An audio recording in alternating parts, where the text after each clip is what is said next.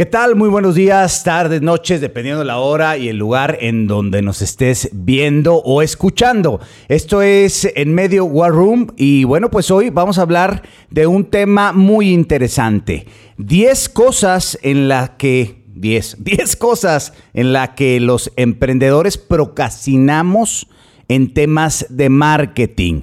Sí, lo que es lo mismo, 10 cosas en las que los emprendedores dejamos para el día siguiente o para nunca realizar en temas de marketing.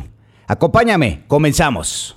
Bienvenidos a En Medio War Room, un espacio abierto para conocer, debatir y dialogar sobre temas de marketing, emprendimiento, comunicación, estrategias y redes sociales. Acompáñanos y conoce las experiencias de aquellos que vivimos, respiramos y soñamos de marketing y emprendimiento. Quédate con nosotros.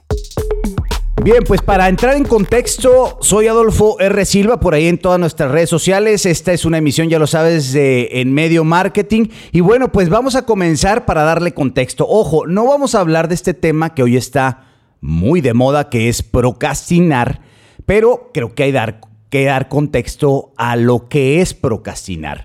Muchas de las veces se piensa que procrastinar puede ser un tema de falta de actividad, de pereza, y de pronto hoy en día se ha explicado, y me parece muy interesante, que en ocasiones procrastinamos los seres humanos como para protegernos de algunos temas de ansiedad, de algunos temas de miedo, de debilidad, de miedo al éxito incluso, y en muchas veces se habla también que es una protección al estrés. Es decir, procrastinar o dejar las cosas de pronto para el día de mañana pudiera ser un síntoma de algún problema que traigamos en nuestra psique, en nuestra falta de motivación, en nuestra persona. Ojo, ¿eh? Porque de pronto, si estamos pasando por un rush de ansiedad, tal vez nos estemos dando cuenta hoy que está tan, tan de boga a raíz de la pandemia, pudiéramos estarnos dando cuenta que que pues dejamos las cosas ahora más que nunca para, para mañana o para nunca realizarnos. Pero bueno, hoy vamos a entrar en materia. Les voy a recomendar, si quieren ahondar más en este tema, un libro. El libro se llama El hábito de la hora, de Neil Fiore, y habla precisamente de las cosas que dejamos para mañana y de cómo podemos programarnos para actuar. Muchas de las veces también incluso procrastinamos por patrones dentro de nuestro hogar. Pero bueno, 10 cosas en las que procrastinamos los emprendedores en tema de marketing. Ojo, lo vamos a hacer en dos episodios porque son 10 temas en los que hay que desarrollar y vamos a partir con el número uno. Algo que de pronto, si usted es emprendedor, lo ha escuchado, si estás en marketing, por supuesto, lo has escuchado, que es el naming o el nombre de la empresa. Ya hemos hablado de la importancia de este tema, pero regularmente procrastinamos en este asunto. ¿A qué me refiero? Pensamos en la idea de nuestro emprendimiento, pero hasta el final pensamos en el nombre. Y voy a ir más allá.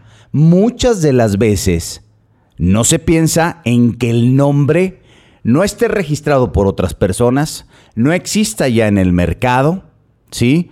O de pronto no tenga una confusión en materia del giro o del nicho al que te vas a dedicar. Y lo dejamos hasta el final y lo pasamos de largo o nos empecinamos en ponerle un nombre que a nosotros nos identifica algo. El ejercicio, no me voy a meter más en el tema del ejercicio de, de hacer naming en marketing, pero es realmente contar una historia de lo que hacemos y del entorno, no necesariamente del nicho, pero sí una historia hacia adentro de la empresa que incluso pueda transmitirse en los equipos de trabajo. Pero bueno, muchas veces los emprendedores procrastinamos en esto y puede salirnos caro. Por ahí, ya en otra emisión les contaré el anecdotario de alguna situación, de un nombre, de una empresa con mucho tiempo, en donde no se registró el nombre y de pronto algún Vivales, algún Vivillo registró. Vamos, vamos más allá. El tema del dominio de Coca-Cola en México. No sé si ustedes están enterados de que antes de que Coca-Cola tuviera el dominio web en México, bueno, pues un vivo compró el dominio y a Coca-Cola le salió bastante caro recomprarlo, ¿no? Y bueno, y aquí me voy a ligar con algo más que procrastinamos. Vamos, número uno, el nombre o el naming. Número dos, la identidad de la marca. ¿Cuántas veces no se piensa? Vuelvo al punto, se piensan en muchas cosas, se tiene una idea de proyecto, pero se deja para mucho tiempo atrás o mucho tiempo eh, después el tema o se le da poca importancia. Vamos, hay quien hace un logo incluso a lápiz él mismo y lo plantea y lo plasma en su negocio o simplemente arrancan sin una identidad de marca. Vuelvo al punto. ¿A dónde quieres llegar cuando estás iniciando un emprendimiento? Yo dudo mucho que si tú eres un emprendedor y estás arrancando algo con tanto corazón, no pienses que el día de mañana puedes batearla de el terreno de juego, ¿no? Es decir, creo yo que ningún emprendedor arranca algo sin motivación aprenderla fuera del parque, a hacerla bien con tu emprendimiento.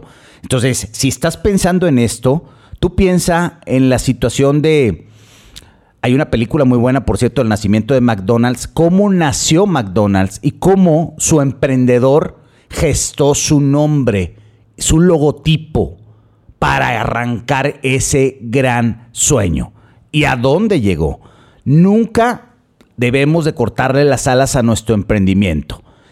Y si tú estás iniciando un emprendimiento sin motivación, yo te diría que mejor no lo inicies o lo delegues si lo que estás haciendo es una inversión, pero un emprendimiento en el que te involucres sin estar motivado, regularmente te diré que será un emprendimiento que tenderá a fracasar. Así es que, número dos, cosas en las que los emprendedores procrastinamos, la identidad de la marca, invertir en una buena identidad de la marca.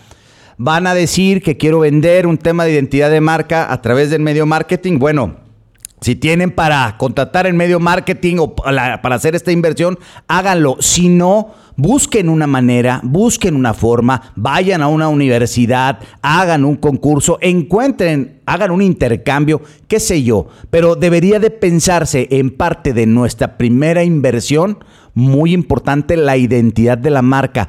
Hoy es fundamental el consumo, cómo consumimos cosas en proporción de lo que la marca nos transmite. Y muchas de las veces, no me dejarás mentir, que vas por el anaquel de los productos del supermercado y de pronto no conoces la referencia de una marca, pero el empaque y el logo te da confianza o desconfianza. Así es que piensa en este término que al final del día una mala identidad de marca puede generar falta de productividad en tu emprendimiento. Recapitulamos pues, número uno, el nombre o el naming. Número dos, en la que los emprendedores procrastinamos la identidad de marca. Número tres, la compra del registro de la marca. Vuelvo al punto, te hablé del caso de Coca-Cola al iniciar con el dominio. Puede pasar que tal vez tú hiciste una búsqueda y esto se los platico porque es un tema que hoy estoy viviendo, ya les platicaré más adelante el asunto, en que en otro lugar el nombre de tu empresa existe o que incluso hayan copiado el nombre o el giro de tu empresa. Puede pasar. Si no tienes un registro, tienes un problema o puedes perder incluso la identidad de tu marca o puedes ganarte incluso una demanda. Parece eh, algo complicado, pero puede suceder. Entonces imagínate que lleves varios años con tu emprendimiento, que estés muy motivado y que de pronto te enteres que de la noche a la mañana tu marca tiene otros dueños y que alguien te demande dejar de usar el nombre de tu marca. Y tú nunca te diste el tiempo y la inversión de registrarlo es un problema. Vuelvo al punto. Creo que nadie inicia un emprendimiento con la meta de fracasar o con la meta de decir, me voy a dedicar a esto tres años y luego veré qué más hago, ¿no? Así es que registro de marca es realmente algo hasta cierto punto económico debe de estar por ahí rondando los 3.500 pesos y lo puedes hacer tú mismo. Si tienes para pagar un consultor, paga un consultor, pero créeme que lo puedes hacer tú mismo acercándote a la entidad de, de tu gobierno, bueno, en, en, México o en cualquier parte de Latinoamérica, a el gobierno se encarga de este registro de marca. Así es que, bueno, el registro de la marca, muy importante y es algo en lo que regularmente los emprendedores procrastinamos o dejamos para el día de mañana o lo dejamos para nunca realizarlo. Número cuatro, ¿en qué procrastinamos? Te di un ejemplo de lo que le pasó a Coca-Cola con su dominio y esto es algo muy común. La compra de dominios. Vamos, voy a decirte que me pasó a mí en primera instancia la compra del dominio de en medio marketing. Tuve que hacer algunas compras alternas hasta que el dominio se liberó y hoy puedo tenerlo como propiedad afortunadamente, pero esto puede no pasar nunca o puedes pagar precios exorbitantes porque hay compradores de dominios que precisamente los chinos son especialistas en eso y hay gente que se está dedicando exclusivamente a eso, a ver que hay empresas que pueden crecer y que compran un dominio que les sale baratísimo en no sé, 10 dólares, 8 dólares, 12 dólares, que los mantienen ahí y que el día de mañana, cuando tú intentas comprarlo, te revenderán a un precio de más de cuatro veces su valor o cinco o hasta 10 veces. Esto en el mejor de los casos todavía puede ser comparable. Hay casos en los que se resultan francamente incomparable. Vamos, hace apenas unos meses eh, un cliente del área de servicios industrial muy grande que nunca se dio a la tarea de comprar el dominio, tiene la razón social, por decir un nombre, no voy a decir el nombre de la empresa, pero vaso.com, eh, perdón, la razón social es eh, eh, Vaso SA y me dice, oye, ¿sabes qué? Quiero comprar el dominio de Vaso SA. No se llama así la empresa. Bueno, el dominio ya no existe y él tiene una razón social con ese nombre. Así es que tuvo que adaptar, hacer otro nombre comercial, hacer otro sitio y reemplazar incluso su identidad que tiene años por la situación de un dominio. Así es que no lo eches eh, al traste. Vamos, no quiero que pienses en que te estoy diciendo cosas en las que tienes que gastar. Es una inversión. Ojo, tal vez puedes dejar para el día de mañana la creación del sitio web, aunque de pronto que no se convierta en un tema de procrastinación. Pero puedes comprar el dominio, tener el dominio y cuando tengas inversión suficiente, que no es nada caro, hacer tu sitio web. Pero tenlo ahí como un materia de marketing y ojo, tenlo ahí como un medio de promoción y difusión. A ver, señores, si no entendimos después de la pandemia la importancia de lo digital, pues será que no entendimos gran cosa con el asunto de la pandemia. Hay un boom en el tema del consumo digital y se habla de que en el 2023 los consumos, por ejemplo, el tema de los podcasts, se habla, ahorita se especula que haya cerca de 40 millones de podcasts, pero de los cuales, de estos 40 millones, por ahí de el 60% están abandonados, es decir, fueron una idea que de pronto no se le da continuidad. Sin embargo, esto no quiere decir que no vayan a tener un gran consumo para el 2023. Y esto aunado al volumen de cosas digitales en las que eh, va a estar el mundo para el próximo año.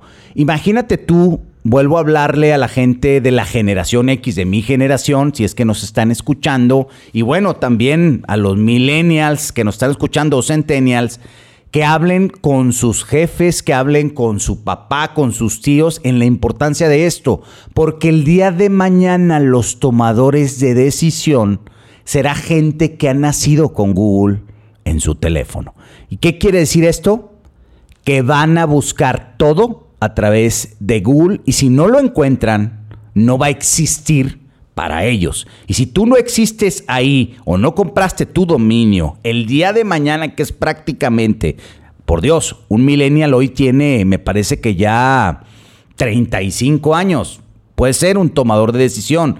Y si tú no tienes tus huellas digitales bien definidas, ¿en dónde te van a encontrar? Así es que ojo con este tema de procrastinar en la compra de dominios. Y bueno, esta es la número cuatro. Vamos recapitulando. Número uno, el nombre o el ejercicio del naming que no esté subutilizado, que tengas todos los medios para que después no te cueste el doble o el triple. Número dos, identidad de marca. La inversión en un logo que después tal vez tendrás que modernizar, ¿eh? porque así es el tiempo, porque así son las circunstancias y porque todas las grandes marcas, a ver, piensa como las grandes franquicias. Hacia allá puede llegar tu emprendimiento. Número tres, el registro de la marca, hacer la inversión sobre el tema del registro de tu marca. Número cuatro, la compra de un dominio. Regularmente procrastinamos con este tema y luego se puede volver en un problema. Y más allá, por Dios, hoy yo incluso lo he dicho en otros temas, a mí me parece más importante la compra de un dominio y de un sitio web que incluso la renta de un local comercial. Y muchas de las veces pensamos antes, sobre todo los de nuestra generación, en qué local vamos o locales vamos a rentar, que en el sitio web en el cual hoy podemos vender. A ver, señores, ¿quiénes son los hombres más ricos del momento? Hagamos una recapitulación. El señor dueño de Amazon, que es un tema electrónico, el señor dueño de Facebook, que es un tema digital, el señor dueño de Tesla, que si bien no es un tema propiamente digital, está súper enlazado con, con, la situación. Bueno, hoy estamos en el drama de que no compró Twitter y demás, pero fíjese la importancia de lo que él ha hecho con su marca personal. Cada vez que tuitea Elon Musk, el tema de sus acciones pueden crecer y la expectativa de su tweet trasciende. Él ha generado en torno de él mismo una marca tan o más fuerte que incluso Tesla. Entonces es tan importante también como el tema de tu marca de negocio y tu marca personal. Pero bueno, ese es, ese es otro boleto. Así es que hablamos del registro de marca, compra de dominios y número 5 y no menos importante, línea de productos y servicios y alternativas y áreas de oportunidad. Lo voy a poner en términos prácticos. Ojo, estoy hablando de marketing. ¿Por qué hablo de marketing y dirás que tiene que ver la línea de productos y servicios con el tema de marketing? A ver, muchas de las veces se piensa en te voy a poner un ejemplo de a lo que yo me dedico, del emprendimiento que he hecho. Al final del día mi emprendimiento está en el tema de una agencia de marketing, tengo otro emprendimiento en un tema de una empresa de generación de, sitios web, bueno, no es el tema, más bien de, de apps y desarrollo web eh, que también estamos ahí emprendiendo. Y de pronto, si nosotros no observamos, vamos, mi agencia de marketing nació entre un grupo de amigos como la posibilidad de dar un servicio, fíjate en lo que pensábamos en aquel momento, de asesoría editorial para empresas que querían en aquel momento generar una marca, perdón, una marca, una identidad de su marca a través de una revista. Es decir, hacer o dar este servicio especializado y fue mutando a otras posibilidades. ¿Cómo fue mutando? Cada vez que yo me acercaba, que era el encargado de relaciones públicas de aquella empresa escolar, a ofrecer los servicios de una revista que teníamos en turno y de en su momento la posibilidad de hacer diseño editorial, me decían, oye, ¿y no me puedes hacer este logotipo? ¿Y no me puedes hacer este panfleto? ¿Y no me puedes hacer este flyer? Y ahí entendí que había otra línea de posibilidades dentro del mismo emprendimiento, pero lo entendí en la acción. Hoy en día, si tú te das la tarea de saber cuáles son tus posibilidades, hoy se llama cola larga. Mira, vuelvo al punto del café. Starbucks no vende solo café. Es más, yo me atrevería a decir que tal vez el 60, por ahí hay algún número, no lo recuerdo bien, pero es un porcentaje muy alto de la gente que consume algo en Starbucks, que es todo menos café. Es decir, este latte, este verde, es eh, agua mineral, es agua, es mil cosas menos café. Es decir, Starbucks entendió que en el café y en su experiencia de marca daba la posibilidad también a otra línea de productos y servicios. Y hizo una cola larga que es igual o más exitosa que su principal línea de origen que fue el café. De pronto eso lo puedes ir descubriendo en el trayecto de tu emprendimiento. Pero qué importante sería que entendamos que si algo que comenzamos a emprender y en donde tenemos muy definido a quién le vamos a vender y a quiénes y qué servicios, podamos de pronto hacer una rama. Te pongo un ejemplo, pongo un restaurante y voy a vender alitas, ¿sí? O voy a vender pizzas. Pero dentro de estas pizzas, pues voy a tener harina, queso, jamón para producirlas. Bueno, de pronto tal vez en esa cocina puedo vender del mismo producto otra serie de situaciones. En una de estas especies cocinas fantasma y de la misma cocina, con los mismos cocineros, tengo el restaurante que vende pizzas ahí y tal vez tengo en estas cocinas fantasma a través de Didi o a través de Rappi, vamos, una empresa de tortas que es más o menos, y nada más le agrego el pan artesanal o alguna situación de la misma masa que ya estoy produciendo. Este es un ejemplo, puede haber muchos, pero podemos tener una línea interesante de productos y servicios y de pronto procrastinamos, se nos ocurre, no lo llevamos al papel, lo dejamos para el día de mañana, porque en el día a día tenemos muchísimas cosas en que pensar. Bien, estas son las primeras cinco cosas en las cuales procrastinamos en términos de marketing los emprendedores y dejamos aquí esta edición, la primera edición y pues si te gustó el término o te, gustó el tema, te invito a que nos acompañes en la siguiente emisión, en la segunda parte, de las 10 cosas en las cuales los emprendedores procrastinamos.